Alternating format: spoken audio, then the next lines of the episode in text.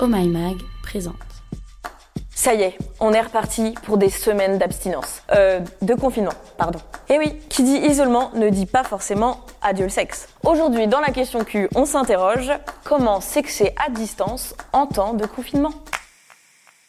Depuis le 30 octobre, c'est officiel. Confinement numéro 2. Qui dit confinement dit pour certains isolement.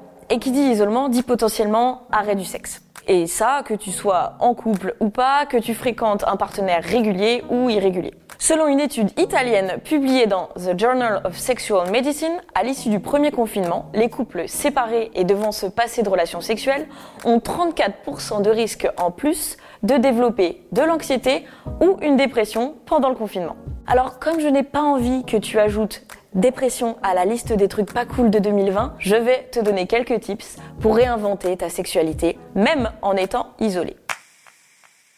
Le sexe est mort Vive le sexe digital. Et oui, il y a plein de manières de t'éclater sexuellement à distance avec un, une ou plusieurs partenaires. Alors, vu que tout va être dématérialisé, munis-toi de ton smartphone ou de ton ordi. Si tu es en recherche d'un ou d'une partenaire, sache que les applications de rencontres n'ont jamais aussi bien fonctionné pendant le confinement. Tinder a par exemple atteint un record de 3 milliards de swipes le 29 mars. Autre meilleur allié, les applis de visio. Google Meet, Zoom, FaceTime, WhatsApp, Skype, House Party.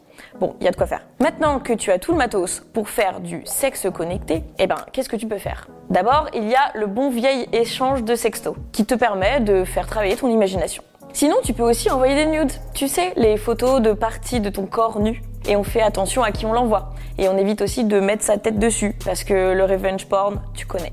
Si c'est pas assez direct pour toi et que tu cherches quelque chose de plus instantané, eh bien lance-toi sur des parties de sexe en visio. C'est un peu la même chose que l'apéro visio, sauf que là c'est pas le vin qui va te monter à la tête. Alors après, le truc ultime, c'est les sextoys connectés. Soit ils fonctionnent via une application, et dans ce cas, il suffit de connecter les différents comptes, soit ils fonctionnent via une télécommande. Dans les deux cas, chacun peut ainsi prendre le contrôle du sextoy de l'autre à distance. Showtime. Le confinement, c'est évidemment aussi le moment de se faire plaisir en solo. Et oui, la masturbation, ça participe énormément à l'épanouissement sexuel, puisqu'elle te permet de connaître ton corps et ce que tu kiffes, pour ensuite le dire plus tard à ton ou ta partenaire. Alors par contre, il y a une chose vraiment importante à garder en tête avec le sexe digital. C'est pas toujours safe, donc il faut quand même faire attention.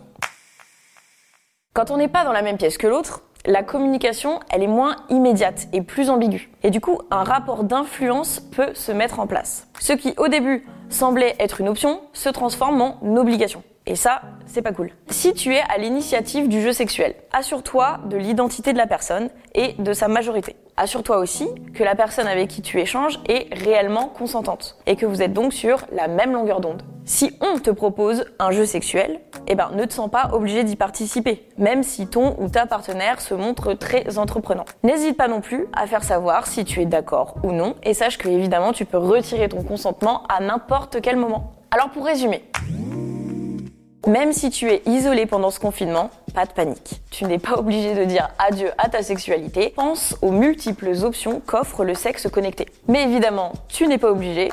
Et surtout, tu peux très bien te débrouiller toute seule. Et voilà, c'était la question Q du jour. Si ce podcast t'a plu, montre-le nous avec des étoiles et des commentaires positifs. Et puis partage-le à tes potes sur les réseaux sociaux.